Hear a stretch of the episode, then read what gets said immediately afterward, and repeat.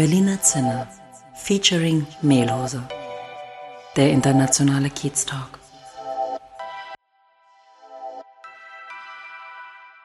Herzlich willkommen im Berliner Zinner, dem internationalen Kiez Talk mit Daniel und mit Olaf. Und heute freue ich mich ganz besonders auch mit der Cynthia, eine, wie sie sagt, echte eingeborene Berlinerin. Und äh, da freue ich mich schon auf die Berliner Schnauze. Und äh, jetzt gebe ich erstmal weiter an meinen kongenialen Partner, den Daniel. Ja, vielen Dank, Olaf. Und schön, dass wir heute wieder hier sind. In Person im Berliner Zinner, Cynthia auf der blauen Couch. Wurde mal wieder Zeit. Ja, Cynthia, eine Berliner Weltreisende, wurde uns vorgestellt durch James Parsons, ein alter Kumpel von mir.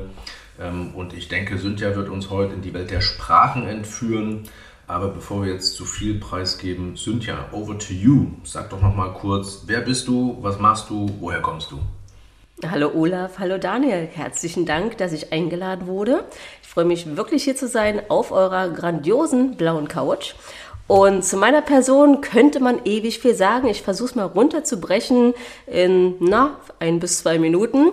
Ich wurde in Berlin geboren, deswegen auch indogen, Indigenous Berlin Lady und äh, bin hier groß geworden. Allerdings habe ich einen Ausflug für zehn Jahre nach Neuseeland gemacht, habe dort studiert, habe mich ein bisschen mit äh, griechischer Mythologie, Sprachen generell beschäftigt, habe da auch kuriose Sachen gelernt wie Japanisch oder Maori, also die indogene Sprache der Neuseeländer, der Maori halt und habe also von dort gedacht, was kann man denn da aber so viel Schönes mitmachen, wenn man Sprache kann, sich mit Mythologie beschäftigt, in der Praxis wenig los. Bin also zurück nach Berlin gekommen und habe erstmal als Englischlehrerin angefangen, was natürlich irrsinnig interessant ist, wenn man in der abstrakten philosophischen Welt ist und dann aber an eine Oberschule geworfen wird in der Mitte von Pubertierenden. So, hat mir aber irrsinnig gut gefallen und bin dort weiter geblieben. Karriere ging weiter über Schulleitung übernommen, habe eine pädagogische Akademie gegründet, in der Seminarleitung auch gemacht, also das Ding mit einer Kollegin geführt, meine geliebte Nani Sumida. Und habe von dort aber dann gedacht, ich will ein bisschen weiter in Schulentwicklung, Qualität, habe mit dem Chef gesprochen und sind dann gelandet auf der Ebene der Referentin für Schulentwicklung und Qualität eine Säule davon war international und habe ich noch einen draufgepackt, habe gesagt, wir machen also Referentin für Internationales und wir ziehen für unseren Bildungsträger in Brandenburg, also verschiedene Schulen, verschiedene Schultypen, das groß auf. Wir machen Erasmus-Programm, wir schicken unsere Schüler nach Neuseeland, in die Philippinen, nach Chile, in die USA und haben wir auch viele Aktivitäten durchgeführt, haben Partnerschulen, zum Beispiel in San Francisco, in Manila, was wir da auch immer noch betreiben. Aber der Weg geht weiter, man ist ja immer an Persönlichkeitsentwicklung interessiert. Und dann kam der Wechsel ich wollte größere Projekte, größere Visionen und habe dann gedacht, na, wen gibt es noch auf dem Markt? Und bin auf ETS Global gestoßen, habe dort Interviews geführt, total schicker Vibe, also gute Chemie, fand die Professionalität total toll von den Leuten, mit denen ich da gesprochen habe. Und auch dieses Laid Back, also wir kommen nach vorne, wir sind aber nicht irgendwie gestresst und bin seitdem dort Academic and Government Relations Manager, was bedeutet, ich bin immer noch auf dem Gebiet Sprache und Schule unterwegs und Universität, aber auch Regierung und Ministerien. Und jetzt habe ich gelogen, das ist nicht nur Germany, wir machen die Dachregion. Wir gucken uns also Schweiz, Österreich und Deutschland an. Und das ist das Gesamtpaket, was ich gemacht habe. Nebenbei habe ich noch eine Tochter, einen Haushalt und Freunde. ja, die versuche ich auch noch so mal freitags zu sehen. ich habe nur eine ganz kurze Nachfrage, vielleicht für die äh, Zuhörer die auf dem Bildungssektor sich jetzt nicht so auskennen. Du sagst so ITS, wirst das so raus, als wäre das ein Name, den jeder kennt. Ich muss zugeben, ich kenne ihn nicht. Vielleicht sag noch mal ein, zwei Sätze, wer genau, was genau ist ein ITS? Ja, ich bin immer schon so visionär. Ich gehe davon aus, in einem Jahr kennt das hier jeder. Und ETS Global ist ein Subsidiary, also ähm, eine Tochtergesellschaft, könnte man sagen, von ETS in Amerika. Die beschäftigen sich mit English Assessments, also oder Sprachassessments, gibt es zum Beispiel in Frankreich auch für Französisch. Die gucken also die ganzen English Skills von den Leuten weltweit an und stellen sicher, dass wir standardisierte und nachweisbare Tests für Schülerinnen und Studenten anbieten können, wenn sie jetzt zum Beispiel im Ausland waren, äh, dass sie sagen, Mensch, ich habe jetzt diese English Skills, wie kann ich die nachweisen? Oder wenn ich an die Universität gehen möchte, da sind ja Zulassungen, Abitur, ist ja sowieso so eine Frage in Deutschland, ne? wie ist das äh, alles auf einem Nenner, auf einem Niveau und dafür sind wir da. Wir haben also verschiedene TOEFL-Tests und die können dann Schüler nutzen, Universitäten nutzen, aber auch in großer Projektarbeit Datenerhebung, Bildungsstandards formulieren, also auch für Regierungen und Ministerien. Wow, okay, gut, dann habe ich, glaube ich, jetzt einen kleinen Einblick bekommen. Stichwort Töffel. Ähm, ich habe in deiner Vita, die mir Daniel rübergeschickt hat, habe ich gelesen, Töffel EBT Champion. Mhm. Ähm, bist du das oder kürst du die Champions oder was genau hat das mit dieser damit auf sich? Töffel Champion heißt, wir haben ein gewisses Ziel und ich bin die repräsentative Person, die jeden anspricht und das ist so mein erstes Thema. Also neben Smalltalk und man muss ja so ein bisschen networken und Relationships erstmal aufbauen, ne? aber das ist so erstmal das wichtigste und äh, das interessanteste Produkt, was wir haben, weil das ist so genau der Übergang von Schule zu Universität, wo auch die Schüler oder die Studenten in ihrer Persönlichkeitsentwicklung, in ihrer Karriereorientierung sind und da setzen wir an, wie wir den Schülern helfen können, wie kommt ihr da raus, um mit euren nachweisbaren Englischkenntnissen die Welt zu erobern? Also welche renommierten Unis wollt ihr haben? An welche Jobs wollt ihr rankommen? Wie könnt ihr euch im Arbeitgeber vorstellen? Weil wir haben das natürlich auch für Grundschulniveau, aber für Grundschulniveau, ich glaube nicht, dass irgendein Viertklässler sagt, Mensch, jetzt habe ich ja mal einen ganz guten Score erreicht und jetzt überspringe ich mal drei Klassen und mache mal gleich die MSA-Prüfung. Okay. So, das war die Berliner Dampfwalze. Jetzt haben wir Druckbetankung. ähm, klasse. Also erstmal also vielen Dank für die Insights ähm, über dich und auch über die ETS Global, ähm, Cynthia. Äh, eine, eine kleine Frage am Rande. Ähm, wir kennen uns ja jetzt schon ein bisschen länger, ein paar Wochen länger als der Olaf dich. Ähm, und ich habe auch gesehen, du bist eigentlich Dr. Mhm. Cynthia Werner. So, jetzt macht dir das aber, glaube ich, gar nichts aus, wenn man das äh, nicht nennt. Ähm, vielleicht kannst du noch mal kurz sagen, worin hast du denn überhaupt deinen Doktor gemacht ähm, und ähm, ja, welchen Stellenwert bemisst du so einem Titel? Mhm, sehr gute Frage. Mein Doktor habe ich an der New Zealand University oder Victoria University of Wellington, also in Neuseeland, gemacht. Daher auch mein englischsprachiger Background. Mhm. Habe also meine Doktorarbeit in Englisch geschrieben. Das ist jetzt ein Titel, den wird kaum einer nachvollziehen können. The Arrhenius and Aeschylus Oresteia. Ich habe mich also oh mit Aeschylus, heißt er auf ja, Deutsch, okay. mit der Tragödie beschäftigt, die einzig überlebende, äh, oh, also wo, wo drei Plays, also drei Stücke noch ähm, überlebt haben, dass es halt eine Trilogie ist, mhm. die Oresteia Oresteia. Irrsinnig interessant. Ähm, da ist so ein Schwerpunkt oder der Fokus ist Gerechtigkeit. Also wieder immer so eine Situation der anderen gegenüber gepitcht ist und wo die Gerechtigkeit da drin ist. Und das sind so eine, so eine verzwickten Sachen. Das ist so generell eine Faszination von mir. Wo ist Gerechtigkeit? Wo ist Moral? Wo ist Ethik? Also diese ganze philosophische Schiene dahinter. Und darüber habe ich meine Doktorarbeit geschrieben ja, also wie gesagt, Fantasie und ähm, Faszination dabei, bloß so in der Praxis. Also ist jetzt nicht so, ich habe jetzt BWL studiert und fange irgendwo bei einer Bank an oder bei einem Unternehmen. Dann kommt man halt raus, hat einen Doktortitel da erreicht und denkt sich, was kann ich denn jetzt? Deswegen habe ich jetzt Englischlehrerin angefangen, weil ich konnte halt hochgradig Englisch sprechen und hatte doch so ein paar Skills in, wie organisiere ich mich, weil so eine Doktorarbeit muss ja auch strukturiert und vorbereitet und nachbereitet werden. Und ähm, das war also mein Thema. Da war noch eine andere Frage, genau, ob ich dem Doktortitel viel ähm, beimesse. Genau. An sich erstmal persönlich weniger, habe aber gemerkt, in, also in meinen privaten als auch in meinen beruflichen Vorankommen, ähm, es wird doch anders wahrgenommen. Äh, Beispiel, als ich nach Berlin zurückgekommen bin, habe ich nach einer Wohnung gesucht, habe immer gesagt, ich bin Cynthia Werner keine Wohnungsangebote, sechs Monate nichts. Dann habe ich auf diesen Bewerbungsschein Dr. Cynthia Werner aufgepackt. Innerhalb von einer Woche hatte ich drei Zusagen. So, und dann dachte ich mir, aha, daran liegt's und habe dann also je nachdem, man muss es ja nicht ähm, jedem irgendwie so ja, äh, wie, wie, Perlen ja. für die Säue werfen, den Schülern war es mir egal, aber äh, dementsprechend so bei bestimmten Klientel, ja, dann lasse ich gerne mal anklicken. Ich bin Frau Dr. Cynthia Werner, jetzt Sie kennenzulernen. Ist das, eine, ist das eine deutsche Sache oder hat dir das auch was in Neuseeland gebracht?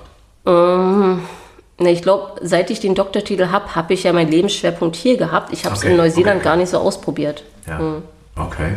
Äh, Neuseeland, Stichwort Neuseeland. Ähm, zwei Fragen dazu. Äh, warum bist du hingegangen und warum bist du wieder weggegangen? ich war auch in Na. Neuseeland und ich fand das ganz toll da. Aber dort habe ich herausgefunden, dass ich ein Europäer bin. Aha. Und ich brauchte dieses, dieses europäische, diese Community. Deswegen bin ich dann gerne, sehr gerne wieder nach Europa gekommen. Aber elf Jahre oder zehn Jahre, wie du gesagt hast, Neuseeland, ist ja der Hammer. Also ich glaube, die meisten Zuhörer können sich jetzt die Frage schon beantworten. Es fängt ja immer mit Beziehungen an. Warum siedelt man sich woanders an? Also, aber ich sag mal, vor der Beziehung gab es noch ein anderes Thema und mhm. da, da äh, schließt sich wieder der Kreis. Ich habe hier immer so eine schöne Rahmenhandlung bei mir im Leben laufen, ne? deswegen auch so die Zyklen. Und zwar war ich Austauschschülerin. Das war so das Erste. War Austauschschülerin, so 11. Klasse, 17 Jahre in etwa war ich alt, bin also nach Neuseeland zum Austausch gegangen und da kommt jetzt der Knackpunkt, habe jemand kennengelernt. So, und dieser Herr jemand Neuseeländer, der war also natürlich daran interessiert, die Beziehung muss er unbedingt weiterführen, aber Austauschjahr war ja zu Ende. Er ist mit mir zurück nach Berlin gekommen, habe hier Abitur gemacht, aber er, europäische Strukturen, wie du schon sagst, Daniel, ne, ist er nicht mit klargekommen. Und dann ist er so ein bisschen rumpelig geworden. Dann habe ich gesagt, ja, mir ist egal, wo ich studiere. Habe noch ein halbes Jahr an der Humboldt-Uni hingelegt und dann halt runter nach Neuseeland. Und in Neuseeland lebt sich dann doch besser, wenn man ähm, nicht so viel Studiengebühren zahlt, wenn man ein Visa hat. Naja, und wenn man dann schon jemanden kennt, so zwei gefühlte Jahre lang, haben wir nochmal schnell in Bali geheiratet. So Shotgun Wedding in Bali. Und ähm, damit meine Eintrittskarte nach Neuseeland bekommt. So, und dann hat, also, dann hat man ja, man lebt ja wirklich so in Zyklen, ne? Habe ich also dort äh, angefangen zu studieren und wenn man das Studium durchzieht bis zum PhD, dann bist du halt da gefühlte zehn Jahre. Mhm. Und ähm, ja, aber da bin ich an einen Punkt angekommen. Nicht so sehr, weil ich Europäer bin, aber da sind wir wieder wie äh, bei dem Thema Persönlichkeitsentwicklung, Kompetenzentwicklung. Neuseeland ist irrsinnig toll. Wunderbare Flora und Fauna. Die Leute finde ich interessant. Also hat viel zu bieten, aber es ist limitiert. Gerade weil du bist am Ende der Welt, wenn du dich kulturell da erweitern willst und so viel Neuseeland auch zu bieten hat. So mein größter Punkt war, ich bin Theaterliebhaber und äh, du kannst in Neuseeland nicht ins Theater gehen. Jetzt verprelle ich wahrscheinlich ein paar Leute, aber äh, ich habe so ein bisschen diesen kulturellen Input vermisst oder auch dieses schnelle Reisen. Also wenn man in Europa, Europa ist und du bist reisefreudig, bist du sofort an einem anderen Ort.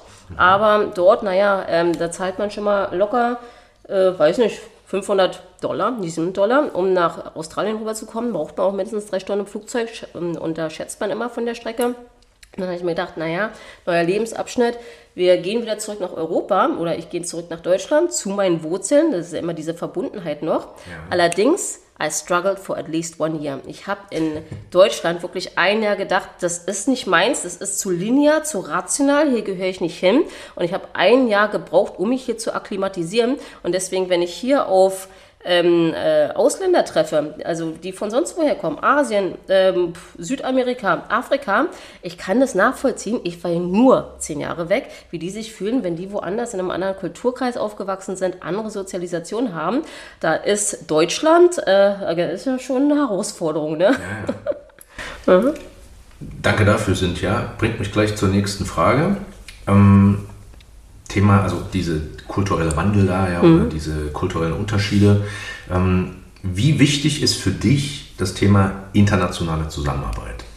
Irrsinnig wichtig. Also es ist A und O. Das ist äh, ein Grundbaustein für ähm, zivilgesellschaftliche, zivilgesellschaftliche Sachen, ähm, wirtschaftlich, politisch, alles, kulturell auch, weil man kommt immer aus einem Hintergrund, man hat immer so eine eindimensionale Perspektive und man äh, verlernt, die, die Perspektive zu erweitern. Und erst im Kontakt mit anderen geht man so in die Selbstreflexion rein, wo man denkt, stimmt, das ist für mich so die absolute Wahrheit, ist es gar nicht. Das ist ein ganz anderer Aspekt, den will ich mit aufnehmen. Das ähm, macht mich bunter, das erweitert mich und das nehmen wir mit hinzu.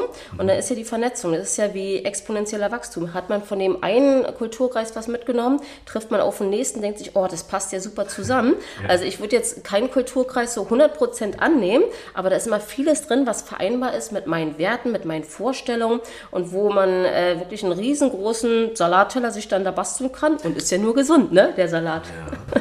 Also ich würde das in meiner Welt umschreiben mit Global Mindset. Ja, also mein Beratungsansatz auch. Diversity Consulting, ähm, die, die Köpfe, die Firmen öffnen ähm, für Neues und dann daraus Wachstum äh, generieren. Wo siehst du denn die größten Hürden? Das ist ja ein ganz, ganz ambitioniertes Ziel. Ist, also schon mal toll, ja, internationale Zusammenarbeit, bin ich auch größter Fan. Warum hast du, warum hast du erklärt? Aber woran scheitert es? Oder was sind die Hürden, um das umzusetzen? Ja, das ist schon interessant. Ne? Also interkulturelles Training, sag mal, ist hier so ein Keyword, ähm, weil Kulturen treffen aufeinander, die haben Visionen, die haben Ideen, die sind konstruktiv und positiv unterwegs, aber da sind halt gewisse Blockaden im Kopf, um Sachen anzunehmen, was der andere äh, so an Vorstellungen hat, auch Herangehensweisen, Methoden. Da sind man, äh, da ist ja äh, das Herz oder der Kopf, wie du auch sagst, der Mindset ganz woanders. Und da halt darauf zu achten, dass man so ein bisschen interkulturelles Training hat, dass man mit diesen veränderten Wahrnehmung des anderen gut umgehen kann, dass man einvernehmlich immer auf einen gemeinsamen Nenner kommt.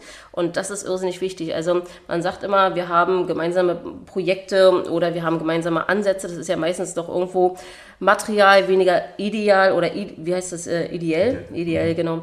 Und ähm, dass man da reinguckt, wie könnte man interkulturelles Training besser gestalten, wie kann man das, und jetzt sind wir wieder zurück bei Schule, das schon Schulkindern ganz früh mit reinbringen, ohne jetzt aus der Theorie im Lehrbuch irgendwie dazu philosophieren, sondern wirklich in die Aktion gehen, in diese interaktives, interkulturelles Training. Also mein Ding ist, ich würde am liebsten schon Grundschüler, Grundschulgruppen zusammenwerfen, hier lernt von den anderen. Ich habe mit der einen Schule auch ein Projekt gemacht, Madagaskar. Madagaskar kennt keiner, ist jetzt auch nicht boah, da wollen wir unsere äh, Schülergruppe hinschicken. Ja, das ist halt, ähm, da, da fehlt es ganz viel an Struktur, ist halt ein Entwicklungsland. Aber was man von denen lernen kann, wenn man Projekte macht, wie unterschiedlich die Kinder daran gehen. Und unsere deutschen Kinder sehen jetzt, ach, so machen die Schüler das in Madagaskar. Und die madagassischen Kinder, die denken sich, ach, so läuft es in Deutschland ab. Also die kriegen schon jetzt in ihren frühen Altersstufen einen ganz anderen Blick, haben wir schon wieder was in den Synapsen im Kopf ähm, geschafft, damit die später mal ganz anders die Welt betrachten und schon die besten Voraussetzungen haben, interkulturelle Begegnung, interkulturelles äh, Zusammenarbeiten und, wie du sagst, ein Global Mindset zu entwickeln. Also Jugendarbeit ist ganz, ganz wichtig. Ja, ja, so, so zeitig genau. wie möglich anfangen, Ja, überhaupt ja, so eine genau. Zusammenarbeit, den Gedanken von Collaboration Mhm. irgendwo rüberzubringen. Ähm, genau, ich wollte nochmal auf den interkulturellen Austausch zurückkommen und zwar ganz spezifisch, ähm, weil du warst ja zehn Jahre in Neuseeland und vielleicht ich finde immer gut, meinen Horizont auch zu erweitern und neue Dinge zu lernen. Und was können wir in Deutschland oder können wir uns denn von den Neuseeländern abgucken? Ja, also ein bisschen mehr laid back, ein bisschen entspannter, weil die erreichen auch ihre Ziele, aber das ist nicht so irrsinnig gestresst oder rational oder linear. Äh, Ich denke mal, das liegt auch so ein bisschen immer an der Environment. Also die haben ja viel mehr Natur, die haben eine äh, Landesgröße mit, äh, ich sag mal, ja, ist jetzt ein bisschen gelogen, äh, ähnlich wie Deutschland, aber halt sehr viel weniger Einwohner. Und je weniger Einwohner in einem Land sind, umso einfacher ist es ja administrativ oder verwaltungstechnisch äh, da zu handhaben. Also sind da äh, Prozesse weniger langatmig, äh, weniger bürokratisch und das ist auch so ein Ding, wenn ich jetzt sage, entspannter, was Deutschland wirklich verbessern könnte, bevor man hier einen Antrag einreicht und sich, um den Antrag einzureichen, noch eine Unterschrift von einem anderen holen muss, um das erstmal zu legitimisieren. Ähm, einfach mal, hier ist die Idee, ähm, macht das nicht so kompliziert und äh, guckt einfach, wo ist der Mehrwert und wie kann man das am einfachsten in die Wege bringen, also äh, anschieben. Äh, ja, da kann ich mir bestimmt was rausziehen. Ähm, du hast ja jetzt auch schon viel über dein, deine verschiedenen Jobs geredet und wie du Kinder unterrichten willst. Ich komme jetzt aus einer Industrie, nennt sich Kreativindustrie. Da, ähm, genau, da geht es sehr viel um Kreativität und so wie ich dich bisher in den letzten 20 Minuten knapp kennengelernt habe, äh, würde ich sagen, in deinem Leben spielt Kreativität oder auch bei deinem Ansatz vielleicht äh, als Lehrerin äh, spielt äh, Kreativität auch eine große Rolle. Liege ich damit richtig? Und wenn ja, dann beschreib mal, welche Rolle das spielt. Auf jeden Fall eine riesengroße Rolle. Da, und da bist du mir in äh, Theorie voraus, weil ich habe es nie studiert. Also ähm, ich liebe Kunst, ich äh, liebe Kreation, aber ich mache das so aus dem Bauchgefühl heraus.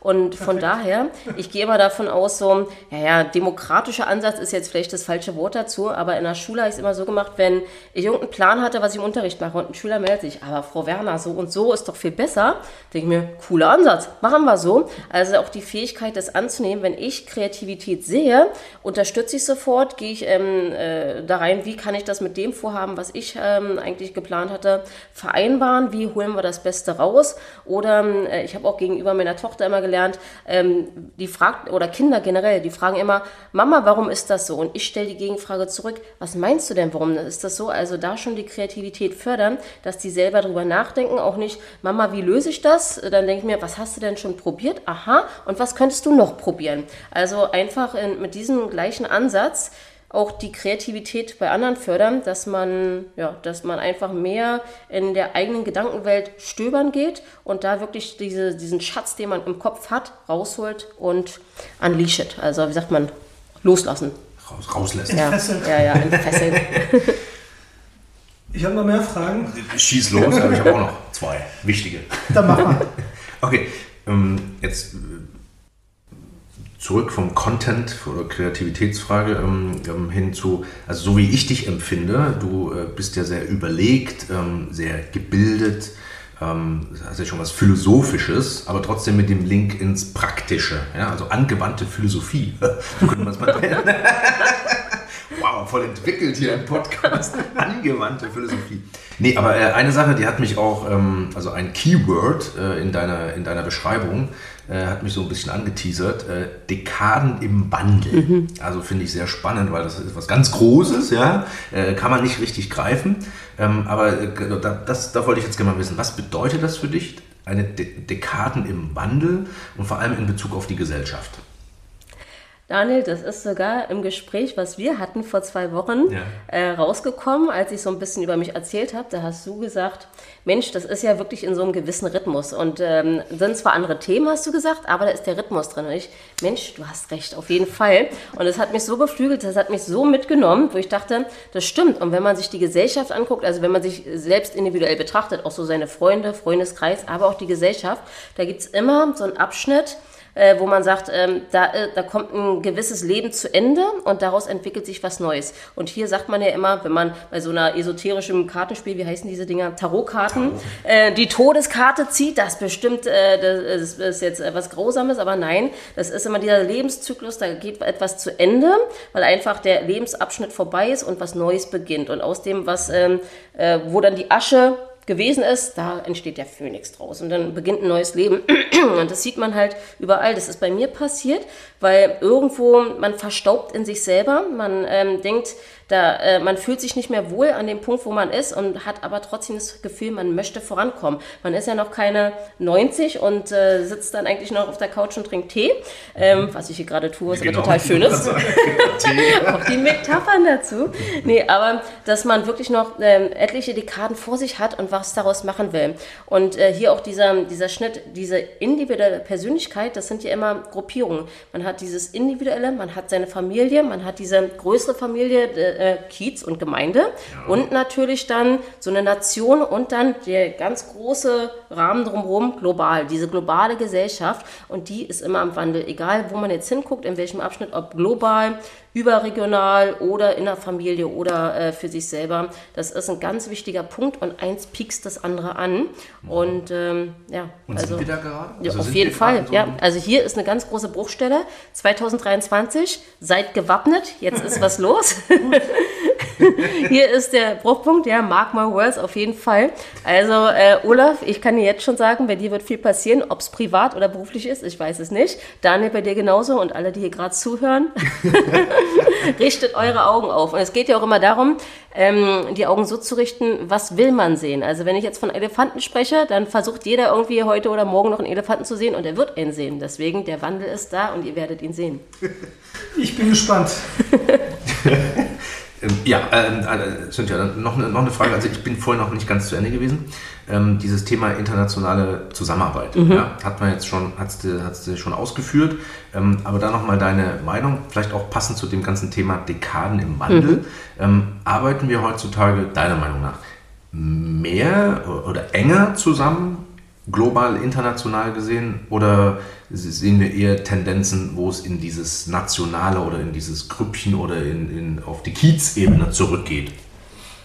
Also ich bin der Meinung, wir gehen mehr in dieses Internationale. Auch da ist ein größeres Verständnis für andere Kulturen, andere Bewegungen, andere Gedankenansätze.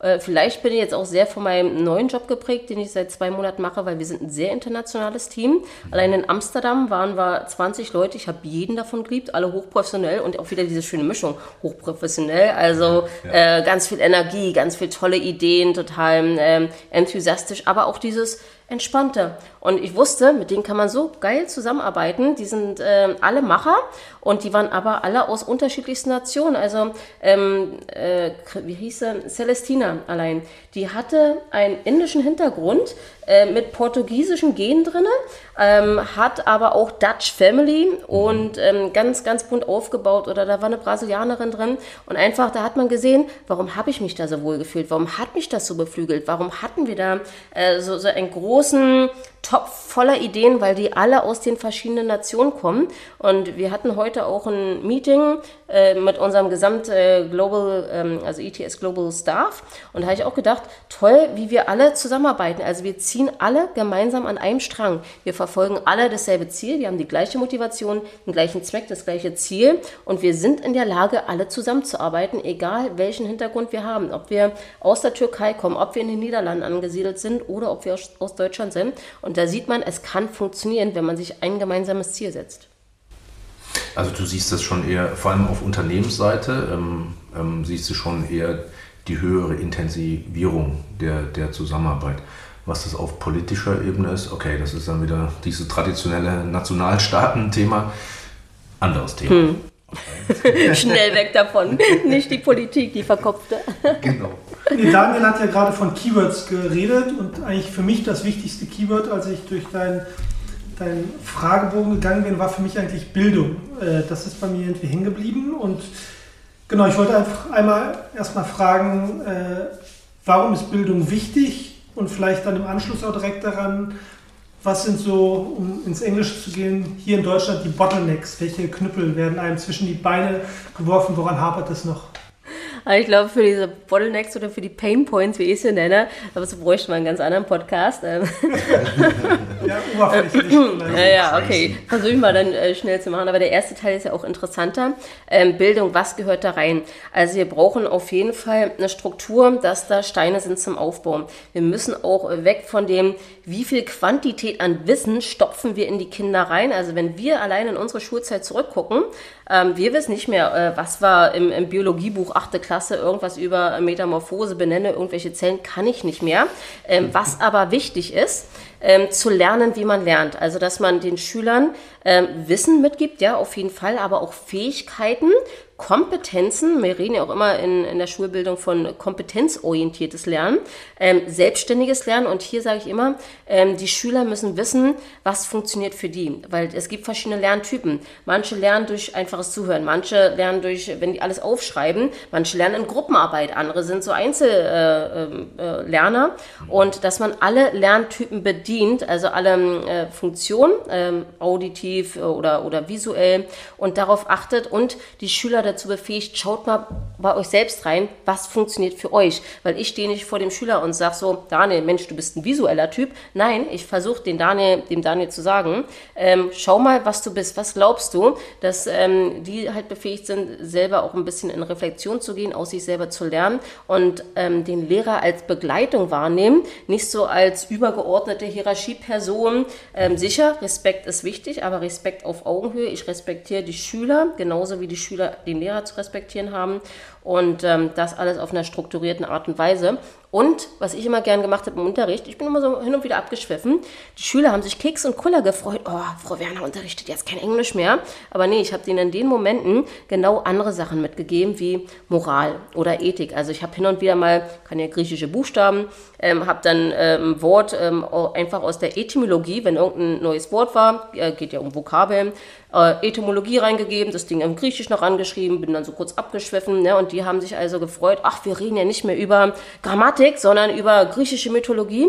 Da dachte ich mir, nehmen Sie mit. Also die haben einfach hier wieder ihren Blick erweitert, haben was mitgenommen. Ist so ein kleines Add-on, haben trotzdem den Englischunterricht geschafft. Und das ist halt diese gesunde Mischung. Flexibel zu sein und ganz viele Kompetenzen mitzugeben und die Schüler zu befähigen, sich selbst zu kennen und zu wissen, dass die Schüler wissen, wie sie Wissen aneignen, wie sie Kompetenzen aneignen. Sehr gut, ich würde sagen, dann lassen wir auch die Bottlenecks einfach unter den Tisch fallen. ähm, da können Sie sich jetzt auch noch mit beschäftigen, ähm, weil ich habe nämlich noch mehrere Fragen. Und zwar, du hast vorhin schon mal deine Tochter angesprochen mhm. und ich habe gelesen, du möchtest ihr gerne Wissen, Werte und Kompetenzen mitgeben. Äh, genau, es ist wahrscheinlich ähnlich wie bei deinen Schülern, aber wahrscheinlich noch ein bisschen persönlicher. Und da ich auch zwei Kinder habe und Daniel drei, soweit ich weiß, ähm, Genau, vielleicht äh, genau. kannst du das nochmal in Worte fassen, was du damit meinst, mit, oder ein bisschen spezifischer sagen mit Wissen, Wert und Kompetenzen, was dir da wichtig ist. Also äh, ich versuche meine Tochter offen zu halten für, für viele neue Dinge. Also, dass sie jetzt nicht sagt, ich liebe Reiten, tut sie nicht, ist jetzt wirklich voll erfunden. Und äh, dass sie sich nur aufs Reiten konzentriert, sondern ich versuche ihr ganz viele Angebote zu machen und gucke halt, worauf steigt sie ein.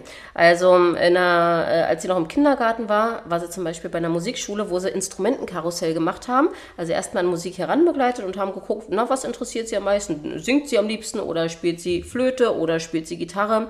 Und und ähm, dann hat sie halt gemerkt, was mag sie am liebsten. Fachlehrer oder äh, die Musiklehrerin hat noch gesagt, oder Musikpädagogin heißt es ja, dass äh, da, da ist am meisten Fähigkeit oder da kann, hat sie ihre besten, äh, da, da, ist sie am meisten äh, mit ihrem Herzen dabei. Und äh, diesen Angeboten auszusetzen. Äh, weiterhin nehme ich die total gerne mit auf Mobilitäten und hier sind wir wieder bei den bei international. Ich hatte eine ähm, Reise in die USA mit einer Schülergruppe aus Woltersdorf. Die Schüler waren 13 bis 16 Jahre alt und was habe ich gedacht, naja, okay, Homeschooling ist ja auch schon Standard, habe die Grundschule angesprochen. Also ich habe hier eine Schüleraktivität vor, komm, wir docken mein Kind mit an, die macht auf jeden Fall ihre Grundschulaufgaben und habe die mitgenommen. So, ich bin in, der, in dem gleichen Jahr auch ganz viel gereist äh, war auch in, wo war ich, äh, Lanzarote oder Griechenland, genau. Und ich habe meine Tochter gefragt, was war denn am schönsten? Was war denn am schönsten? Das war die Reise nach San Francisco. Aber war es wegen San Francisco? Nein, weil wir da mit den anderen Schülern waren. Sie fand Jana und Ben total toll. Also ähm, habe ich gemerkt, es kommt auch darauf an, mit wem sie unterwegs ist. Also einmal neuen äh, Umgebungen aussetzen, also wo auch äh, eine andere Kultur stattfindet, neue äh, andere Werte äh, sind, aber auch mit wem sie da ist. Also sie ist bei der Mutter, wo ist, äh, da ist der Bezugspunkt, da fühlt sie sich sicher, da fühlt sich wohl, hat aber die Möglichkeit, sich mit älteren Schülern zu unterhalten, eine neue Welt kennenzulernen. Also ganz viele verschiedene Punkte zusammenbringen, sodass sich das Kind entfalten kann. Und äh, wenn wir jetzt mal auf spezifische Situationen ähm, eingehen, wenn irgendwas Dramatisches in der Schule passiert ist, da ist ähm, so ein Eklat gewesen auf, also wir, wir reden hier von zweiter Klasse, acht Jahre Eklat. ähm, dass ich äh, erstmal sie abhole, ich verstehe sie, das geht einem total ans Herz, wenn da irgendwas Blödes passiert ist, ne? Aber äh, dass man ihr auch so ein paar Ratschläge gibt, guck mal, was du damit machen kannst. Also ich gebe ihr nicht diese vorgefertigten Pauschalrezepte, so löst du das, aber ich versuche auch ihr wieder äh, mitzugeben, schau mal, wie du es lösen kannst. Und, und wenn du es nicht alleine kannst, komm, wir reden nochmal drüber und machen das äh, gemeinsam. Und meistens schafft sie es alleine. Meistens kommt sie dann gestärkt raus. Und hier ist es ja ähm, auch ganz wichtig, dieses äh, Selbstbewusstsein stärken. Also dass sie nicht nur diese Fähigkeit hat zu reflektieren oder selbstbestimmt zu denken und zu handeln, aber auch diese Fähigkeit hat, ähm, so, jetzt habe ich den Faden verloren. Um, um, um. Habt ihr gut zugehört? Was habe ich gesagt? Nee, dass sie halt äh, kein Patentrezept hat, glaube ich, sondern dass sie die Fähigkeit selber Probleme Genau, Selbstbewusstsein wollte ich sagen. Jetzt ist genau. das Wort wieder da. Genau, dass sie äh, Selbstbewusstsein entwickelt und ähm, über diesen Situationen stehen kann und, und weiß, Emotionen von Gedankenkarussell zu trennen und dann wieder in, in ihre Person reinkommt. Ja. Mega.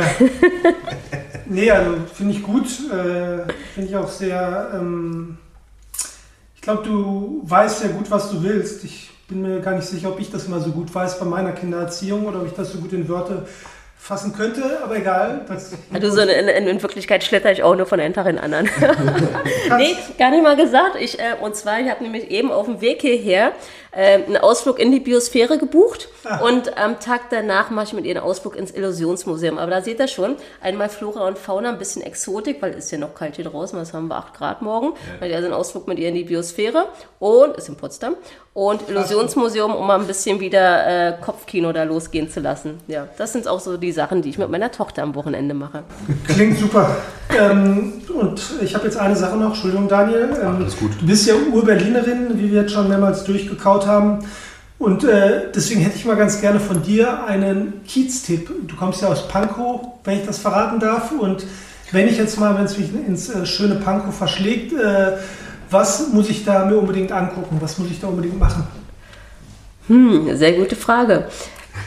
Prenzlauer Berg ist ja so schon ein bisschen in Verruf gekommen, weil da eine bestimmte regionale Gruppe sich überangesiedelt hat mit mhm. teuren Kinderwagen und so. Ich will die Gruppe nicht benennen. Ja. Ähm, kann ich nicht unbedingt ähm, so nachvollziehen, wenn ich da bin. Ich fühle mich da irrsinnig wohl.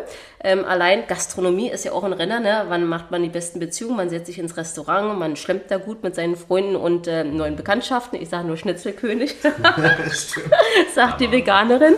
Ähm, nee, aber man hat da irrsinnig interessante interessante Restaurants. Ähm, die Parks sind wirklich schön. Also man kann sich da äh, allein, äh, ich glaube, das ist schon Friedrichshain, das ist gelogen, Volkspark Friedrichshain heißt er, aber an ja. den Parks sich niederlassen, total schön im Sommer. Kommt man mit einer Picknickdecke an, da ist äh, Hinz und Kunst, groß und klein, männlich, weiblich, alle, alle äh, Kulturkreise kommen da zusammen. Man fühlt sich total wohl. Und ich finde die Architektur auch irrsinnig interessant. Wenn man also einfach so durch die Straßen wandelt, wie die Häuser gebaut sind, was da so an Graffiti ähm, äh, losgeht. Auch so ganz typisch für Berlin Berlin oder Deutschland generell Baustellen und wie lange die da sein können und wie man dann versucht, um die herum zu schlendern und schleudern, wie die Hamster irgendwie im, im Hamsterkäfig. Einer läuft über den anderen rum und ähm, die Gestalten, die einem begegnen. Also ähm, dieses bunte Volk, mich ähm, verwundert auch immer, warum ist Berlin so ein Anziehungspunkt? Und habe schon mit einigen darüber gesprochen. So ganz äh, besonders hat mich immer interessiert, warum kommen Leute aus New York? Also man denkt sich immer, New York, New York. Warum kommen die nach Berlin? Langsam verstehst, weil USA ja irrsinnig teuer ist. Aber Berlin hat äh, so viel zu bieten auf so vielen Ebenen. Jeder, der hier Künstler ist oder Unternehmer ist, ob jetzt so selbstständig Entrepreneur oder ob der irgendwie in der Karriere als Arbeitnehmer vorankommen kann, äh, möchte, will, mhm. der findet in Berlin hier den richtigen Standpunkt. Also man hat hier wirklich alles auf einmal und im Prenzlauer Berg konzentriert sich das noch ganz besonders. Also mein Tipp ist, steigt Eberswalder Straße aus und lauft etwas äh, entweder südwestlich oder südöstlich Öst, gesagt, östlich, westlich, beide, beide Richtungen geht und einfach mit offenen Augen nach fünf Minuten steht er an der Ampel und spricht einfach jemand an und ihr seid glücklich. Und äh, der Rest wird sich ergeben. Top. Mache ich, glaube ich, demnächst mal direkt wieder. das sind doch tolle Schlussworte, weil jetzt, wenn ich mal auf die Zeit schaue, wir sind ein bisschen über unsere 30 Minuten. Aber das war es auf jeden Fall wert. Ja. Ähm, also vielen Dank nochmal, Sündja, dass du heute hier gewesen bist auf unserer blauen Couch ähm, und Einblicke in dein Leben und deine Gedankenwelt gegeben hast. Ähm, kann man, glaube ich, viel mit rausziehen, unsere Zuhörerschaft. Ähm, genau, dann Sonne scheint, ist noch ein bisschen kalt draußen. Aber vielen Dank, dass du da gewesen bist, Sündja, ähm, und auf ein baldiges Wiedersehen. Dankeschön. Danke euch, hat mir irrsinnig Spaß gemacht. Mega. Ciao. Tschüss. Tschüss.